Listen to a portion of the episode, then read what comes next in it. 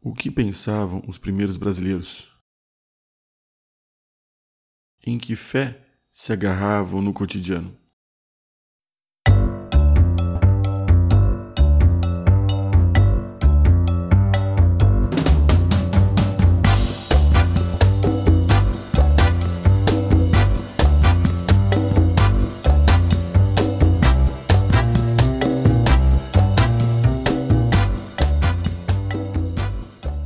Bom dia a todos, eu sou Rodrigo de Novaes e vocês estão no Samba, Prosa e Rapadura, o seu podcast sobre brasilidades, humanidades e arte.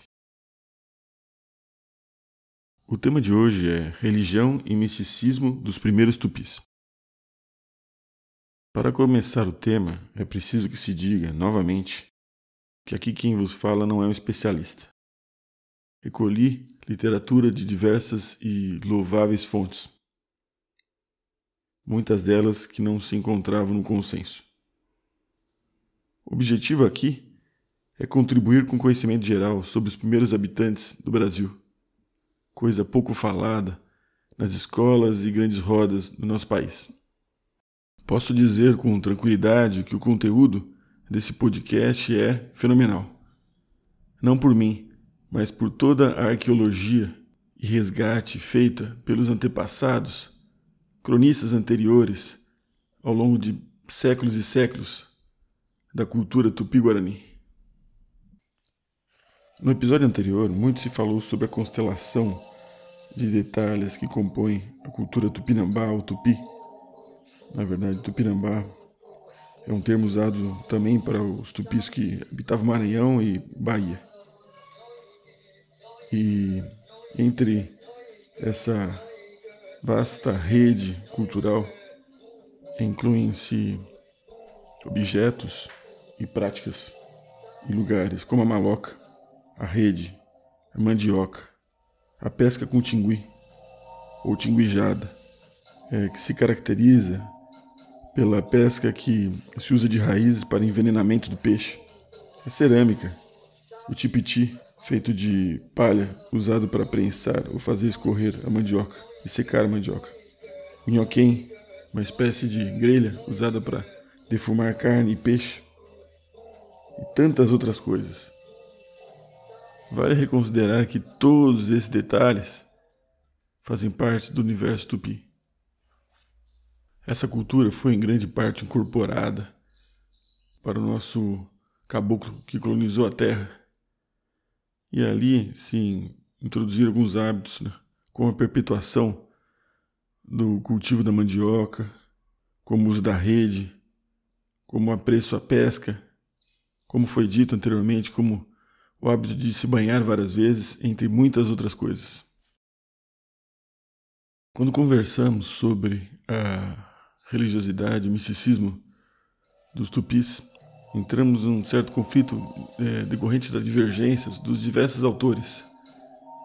E aqui vamos deixar descrita uma visão que corresponde em grande parte a um consenso, no mínimo de muitos dos temas aqui relatados.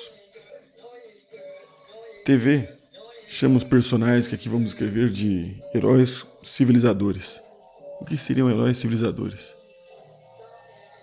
Na mitologia tupi, ao longo dos anos personagens de carne e osso, ou seja, mortais, e há de se repetir, mortais, foram importantes na incorporação de técnicas, práticas e costumes que acompanharam essa civilização por todo o tempo.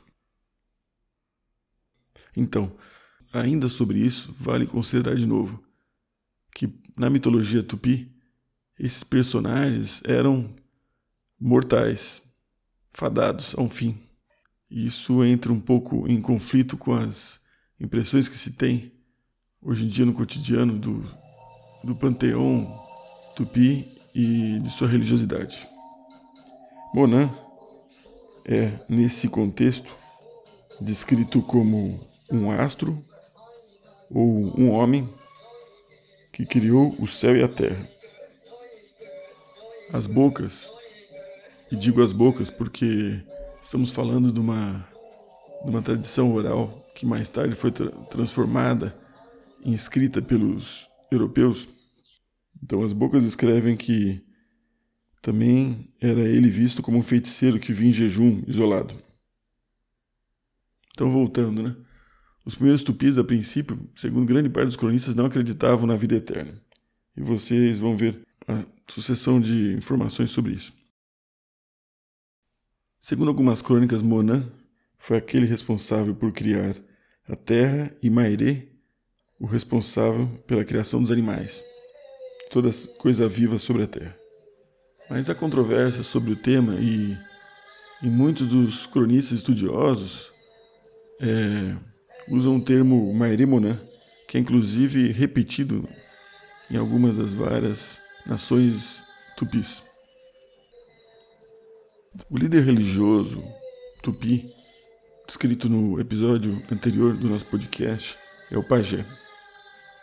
E segundo muitos pesquisadores, esse mesmo termo se continua, mostrando uma certa afinidade e familiaridade entre os silvícolas, com o nome Piaché nas Antilhas e mesmo no México com Paini. Então alguns pesquisadores acham que são todos é, que existe uma influência que levou à proximidade fonética do termo. Mas voltando à mitologia, segundo a lenda, Toda a terra, todos os animais ficaram satisfeitos com a criação, menos o homem.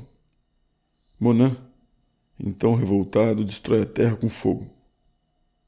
Ele, no entanto, poupa um personagem que. uma pessoa que considera de bom coração e humildade, de nome Irim Magé, por considerá-lo mais digno. Leva-o para o céu e Irim Magé diz que não é conseguir ficar ali morando no céu e sozinho, sem ter ninguém por perto. Então, no segundo momento, Moran, ou Mairi Moran, traz Irim Magé de volta para a terra e lhe oferece uma mulher para povoar o chão. Então, assim, a, a, segundo a mitologia tupi, Irim Magé foi o último humano poupado por Monan, que com a esposa iria povoar a terra. Vale lembrar que, tema muito revisitado pelos pesquisadores, Erim Magé, uma corruptela induzida pelo tempo, de velho pajé, Magé pajé, Irim antigo, de Ipajé seria aquele personagem civilizador com algum conteúdo espiritual, mas antes de tudo uma sabedoria. Lembramos dos civilizadores, aqueles que trouxeram coisas diferentes. Existe alguma familiaridade, podemos ver, da ideia do primeiro casal que, que se repete na religiosidade judaico-cristã. Aricotê e Tamendonaré são dois irmãos gêmeos que brigam eternamente. Um deles é mais belicoso, enquanto o outro é mais pacato. É, muitas são as lendas sobre as brigas desses dois irmãos. E segundo uma delas, ocorre, numa dessas brigas, ocorre um grande dilúvio, e esse dilúvio viria a matar Maeremonã. Interessante de novo recapitular que sobre a animosidade dos gêmeos e as inúmeras histórias é, os pesquisadores encontraram para cada nação tupi, em cada região, uma versão diferente, muitas vezes próxima uma da outra, outras vezes muito de, distante. Havia um primeiro personagem anterior a esses dois, que poderia ter sido um profeta caraíba, de nome Maeriatá. Ele seria o pai desses gêmeos míticos. Ele abandonou a mãe dos dois e foi para Taba, na região do Cabo Frio. Nessa região, ele passou a viver com um feiticeiro com grande credibilidade e muito hábil em fazer profecias, predições do futuro. Aí são várias as lendas, existem várias as lendas e poderíamos continuar até eternidade escrevendo toda essa mitologia, mas uma delas é que muito tempo depois os irmãos procuram o pai e reencontram no Cabo Frio. E o pai fica muito feliz de encontrá-los, no entanto, é, duvida um pouco de que sejam eles seus filhos. E dali se sucedem numerosas provas físicas e, e mentais para que o grande feiticeiro pudesse realmente reconhecer que se tratavam de povo do seu sangue e sua carne. Muitos foram os que descreveram as lendas, como Kurt Mendaju, mas vamos falar sobre uma delas.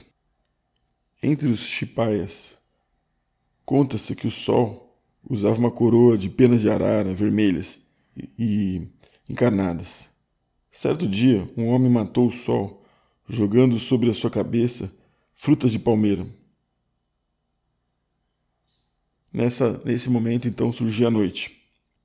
Os cinco filhos do Sol se revezaram tentando usar a coroa do pai, sem sucesso. Segundo a lenda, ela seria muito pesada, eles não teriam como usá-la, não conseguiram. E apenas o seu caçula conseguiu esse intento, passando então a fazer a longa procissão do Sol sobre a Terra, nesse deslocamento cotidiano do Oriente para o Ocidente. Existe ainda um mito que confunde passado anterior à colonização com futuro, com presente, que é o mito de São Tomé ou Sumé. É, Sumé ou São Tomé, no caso para os indígenas chamado mais de Sumé, era um branco que sabia de um outro Deus, de onde habitava esse outro Deus, de seus costumes e que na lenda ele foi capaz de proezas como atravessar um rio sem se molhar, e quando os índios tentaram matá-lo, nenhuma flecha o acertava. Padre Nóbrega e outros religiosos relatam que Sumé, descrito na mitologia tupi, seria São Tomé. Existem outras variantes né, que descrevem que Sumé seria o responsável para ensinar aos, aos tupis várias práticas como cultivo de várias é, culturas, entre outras coisas. Alfred Metro e outros escrevem que existia a concepção dos tupis de que o europeu seria o filho de um herói civilizador ou o europeu seria o próprio herói civilizador. Havia uns que consideravam o europeu como filhos de Maeremona, aqueles de que falamos agora há pouco. Enquanto o resgate da mitologia dos tupis da costa norte do Brasil foi vasta, o mesmo não se deu a respeito do resgate da mitologia guarani. No entanto, vale descrever uma lenda. Um dos heróis civilizadores dos Apapocuvás guaranis era Nanderuvuçu ou Nosso Pai Grande. Nanderuvuçu surgiu nas trevas, na origem dos tempos. Ao seu lado sentava Nanderu Mimbaekwa, ou Nosso Pai, conhecedor de todas as coisas. Esse personagem tem um papel secundário em relação a Nanderuvuçu, mas auxiliaria o primeiro nas criações.